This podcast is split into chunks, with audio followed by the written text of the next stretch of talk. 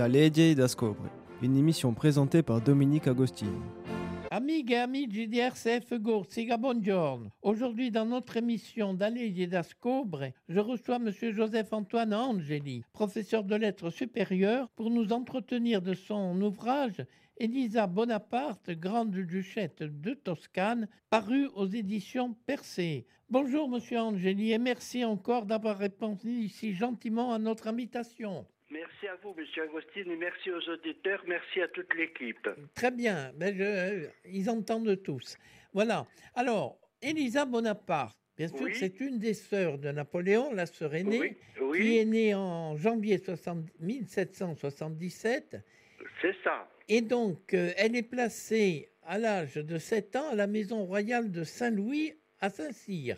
Oui, elle fait partie des quatre aînés de Charles Bonaparte et de Laetitia qui ont bénéficié d'un brevet de la France pour faire des études euh, sur le continent. Le- Joseph euh, poursuit des études militaires, Napoléon est à l'école militaire et euh, Lucien sera aussi employé, euh, placé dans une école militaire et Elisa est à la maison royale de Saint-Cyr.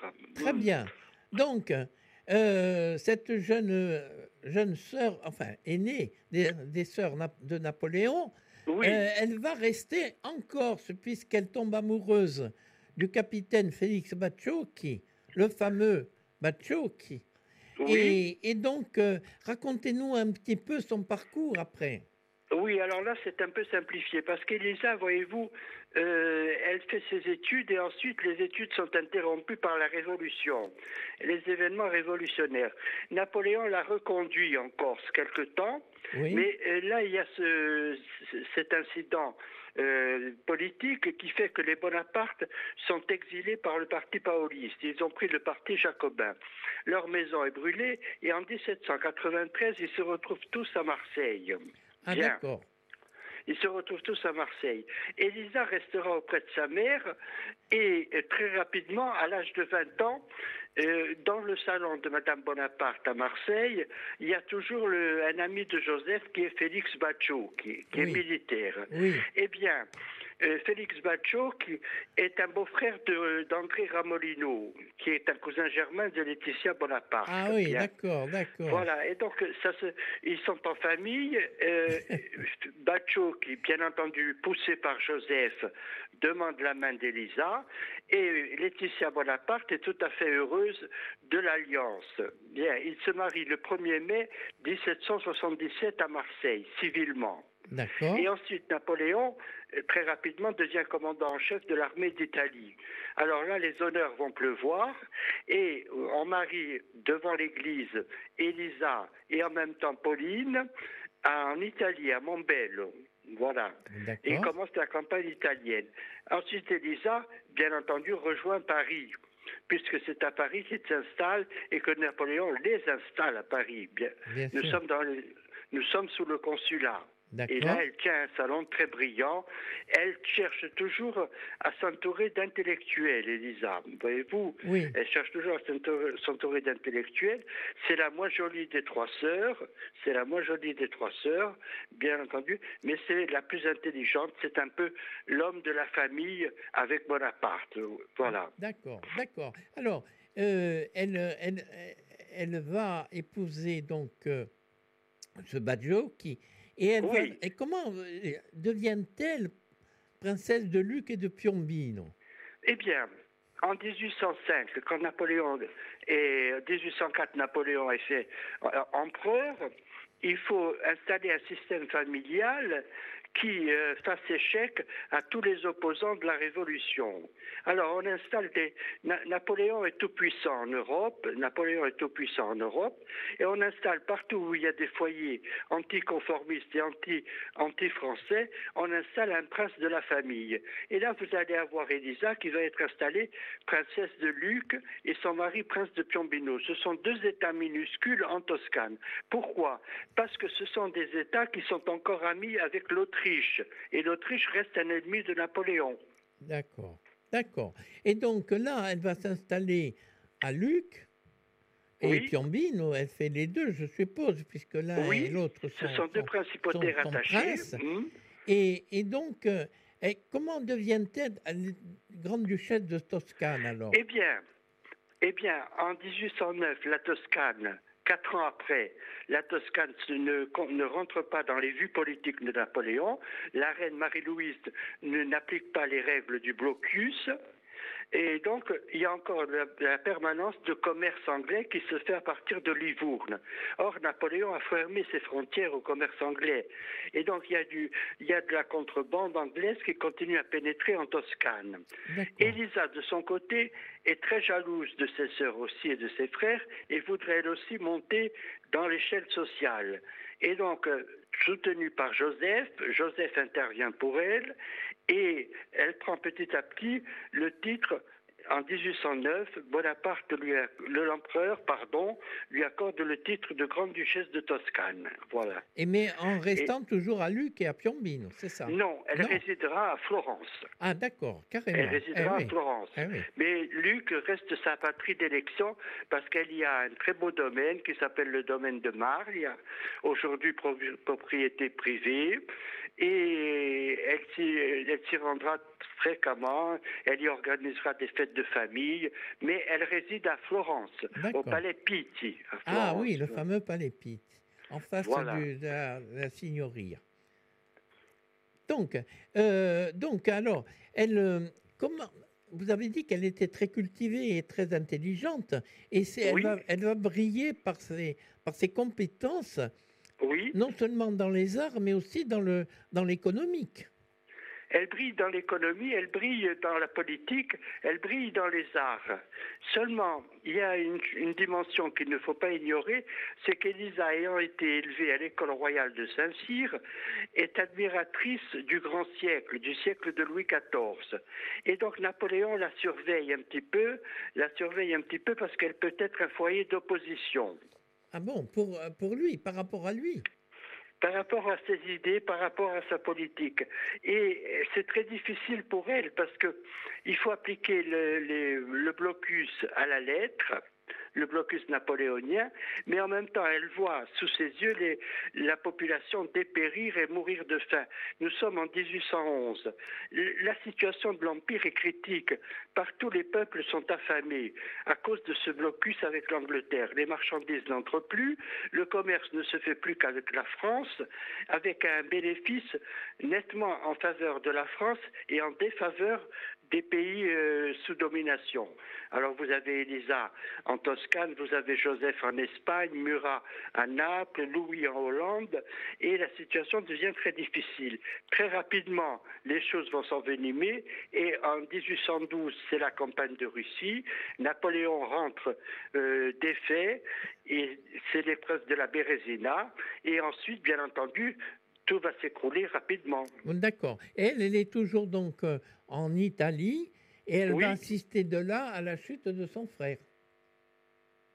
Pardon? Elle va assister à la chute de son frère. Elle va assister à la chute de son frère et elle va, le, contrairement à Murat qui prend le parti des adversaires, elle va continuer à le suivre dans ses instructions qui lui dit de ne pas quitter le duché de Grande de, de Toscane tant qu'il n'aura pas donné l'ordre. Et donc elle a affaire à des assaillants et à des envahisseurs anglais qui petit à petit se répandent depuis le sud de l'Italie sur les côtes toscanes. Et à un moment donné, Napoléon donne l'ordre de se retirer.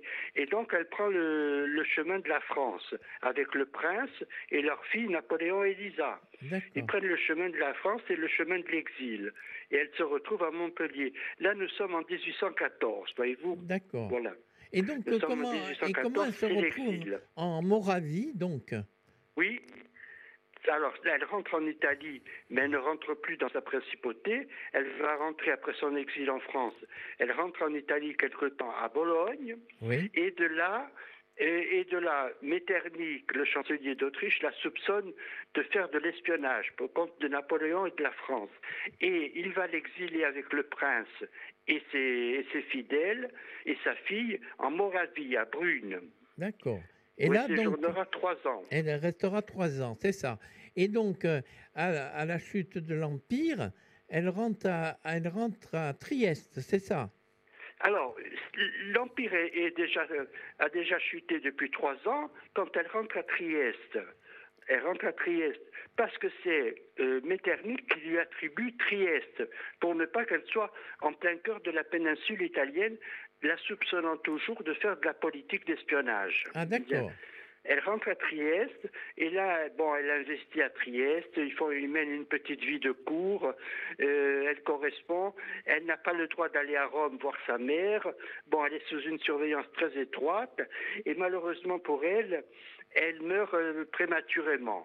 Oui, à l'âge de 43 ans, hein, c'est ça. Voilà, le 7 août 1820, Oui. elle est emportée par la fièvre malaria alors qu'elle se rendait en cure un peu plus loin à Monfalcone. D'accord. Elle, donc, elle décède un an avant son frère. hein, c'est Voilà, ça c'est ça. C'est ça. Alors, euh, qu'est-ce que Oui. elle est, elle est enterrée, elle est enterrée là-bas sur place ou elle, euh, elle est rapatriée Alors, en Corse?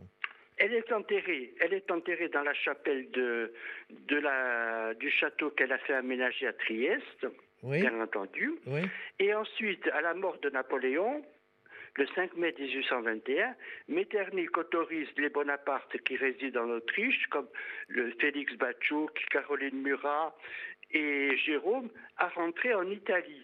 Et donc, le prince Bachouk se retire à Bologne. d'accord. Et il fait transporter son corps dans le, et le corps de- des enfants morts-nés, parce qu'elle a eu deux enfants qui sont morts prématurément en bas âge. Oui, Elle fait il fait transporter les corps à la cathédrale de San Petronio à Bologne. d'accord. Et lui s'y installe et mène une vie fastueuse, hein, Oui, une vie de prince mais très discret, un homme très réservé, un homme très très bien sous tous les angles, hein, le prince Bachouk. Et Oui. voilà. oui. Et donc, euh, ils sont, ils sont enterrés et leur, leur, leur dépôt il reste à Tri à Bologne alors. Reste à Bologne, oui, oui, oui, dans la, dans la cathédrale du San Petronio, on peut la voir encore aujourd'hui.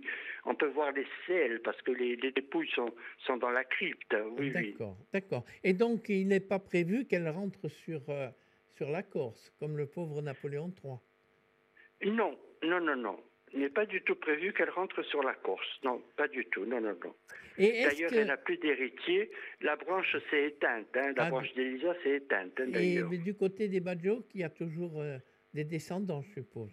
Non Le côté des Bachouk, il, il- il n'y a plus de, de nom, il n'y a plus de famille Bachouk. Il, il doit y avoir des parents, mais alors très éloignés. Euh, mais Bachouk, lui, n'est jamais rentré en Corse. Il a, il, a poursu- il a fini sa vie à Bologne. Donc, là, évidemment, il y a eu des Bachouk et Ajaccio. Euh, c'est une famille illustre d'Ajaccio, les. Oui, il le- mais il n'en reste plus actuellement. Oui, il y a la- le, le palais Badjo, qui bien sûr. Voilà. Mm. Alors le palais Batchouk, c'est son petit-neveu qui l'avait aménagé parce qu'il était surintendant des spectacles de l'empereur Napoléon III dans les années 1860, sous le Second Empire. Et l'impératrice Eugénie, se rendant en visite en Corse, avait été reçue au palais Batchouk, qui est l'actuel Saint-Paul. D'accord, d'accord, d'accord, d'accord. Voilà. Bon, alors, euh, est-ce que c'est parmi les sœurs, c'est la plus importante, je dirais, de- des- des sœurs Celle, non, ce n'est pas la plus importante. Celle dont on a parlé le plus, c'est Caroline. Caroline. Bien sûr. C'est la, la reine de Naples. Bon, elle est passée à l'en- elle est, euh, pardon, elle est passée à l'ennemi en 1814, et donc c'est la reine de Naples. Et ensuite, celle dont on a encore plus parlé, c'est Pauline Borghese, sa sœur, qui est illustre pour sa beauté. C'était la plus belle femme d'Europe. Oui. Bien. Et illustre pour ses aventures. Et, bon, elle a brillé partout. Oui. Mais ce n'est pas une intellectuelle comme Elisa, et Caroline n'était pas une intellectuelle comme Elisa, voyez-vous. D'accord. Alors on redécouvre maintenant Elisa et ses mérites. Les publications à Luc et à Piombino sont nombreuses sur Elisa Oui. et sur les Batchouk, et elles sont très intéressantes, hein, parce que c'était une véritable femme politique. hein. Mm. d'accord, d'accord. Bon, ben c'est sur cette belle considération sur Elisa que nous allons terminer notre émission, Monsieur Angeli. J'espère que vous aurez d'autres livres à nous proposer, notamment Je sur la, aussi.